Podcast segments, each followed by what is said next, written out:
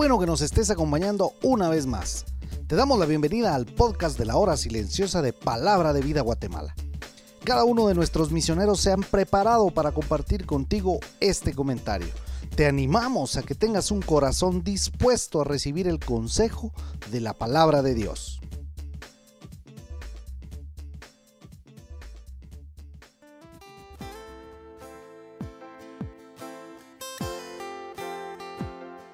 Es una bendición para mí poder compartir contigo este comentario porque hoy, en nuestro devocional de la hora silenciosa, seguimos en 2 Corintios capítulo 5 de los versículos 11 al 21.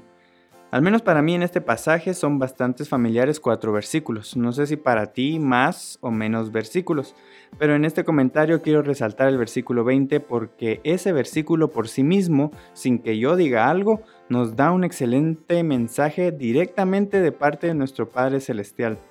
En la nueva traducción viviente leímos, así que somos embajadores de Cristo. Dios hace su llamado por medio de nosotros.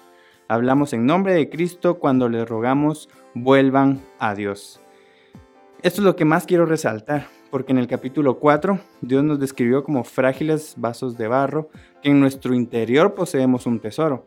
Pero ahora en este pasaje Dios nos llama embajadores, o sea, Puede que ante los que nos conozcan no seamos más que simples personas mortales, normales, comunes y corrientes, pero el Dios que creó el mundo y que tiene todo el poder que ni nos imaginamos, es el Todopoderoso, nos llama embajadores de Él. Y eso significa que cuando evangelizamos o que cuando nos proponemos evangelizar, estamos hablando de parte del soberano Dios creador del mundo. De hecho, tengo que corregirme en un punto. Acabo de decir estamos hablando. Pero en realidad debo decir la misma expresión que Pablo usó en el versículo 20, que sería estamos rogando de parte de Dios.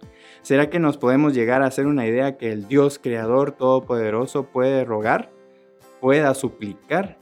Tal vez nos parezca una actitud de humillación de parte de Dios, pero esto está en perfecta sintonía con la realidad, sabida que Dios es amor y que Dios nos ama. Entonces, claro, a Dios no le importa prejuicios humanos y si tiene que rogar, si tiene que suplicar, Él lo va a hacer por amor. Dios quiere que nos reconciliemos con Él porque nos ama. Te ama a ti y me ama a mí de una forma que no nos podemos llegar a imaginar. La única diferencia es que antes envió a Jesús, como leemos en el versículo 19, y como dice en el versículo 21, Jesús fue ese embajador que nunca pecó, pero fue hecho un pecador. Ahora Dios quiere usarnos y nos envía para que reconciliemos a las personas no creyentes que conocemos con Él. Así que, si estoy siendo claro, quiero ser intencional en compartirles el versículo 20 como el eje de este pasaje. Entonces, en ese sentido, por eso Pablo en el versículo 11 nos comparte que tomó conciencia de la responsabilidad que tuvo de persuadir a las personas. Persuadir significa usar argumentos para que una persona haga algo o piense de cierta forma. Y en los versículos 14 y 15 es en donde encontramos estos argumentos. Como resultado de ellos, como dice el versículo 17, el que está en o el que pertenece a Cristo es una nueva criatura, es una nueva persona.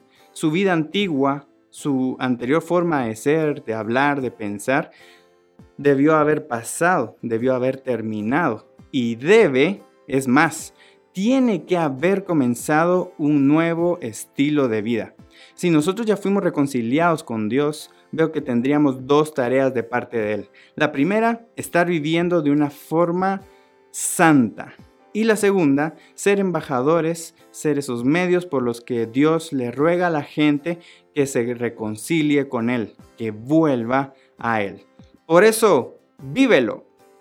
Yo encuentro que la forma en que podemos aplicar lo que leímos es hablarle de Jesús a alguien que conocemos. Hoy tendríamos que hablarle. Tal vez será que tengamos que llamarlo o llamarla, tal vez podamos juntarnos con él o con ella, tal vez sea un amigo, una amiga, un familiar, un compañero o compañera de estudios o de trabajo, no sé, pero en sí alguien que conozcamos. Pero también puede ser alguien que no conozcamos, tal vez tengamos la oportunidad de hablarle a la persona de la tienda a la que vamos, o tal vez a la persona que nos lleva el agua salvavidas, tal vez al que nos vende en el mercado, en el supermercado, no sé. O tal vez pidámosle a Dios que nos ponga a alguien en nuestro camino hoy a quien le podamos contar acerca de Jesús. Recordemos, no solo somos nuevas criaturas, no solo fuimos reconciliados con Dios, no solo fuimos justificados, no solo ya no se nos toma en cuenta nuestros pecados, somos embajadores y Dios ruega a la gente por medio nuestro que vuelva a Él.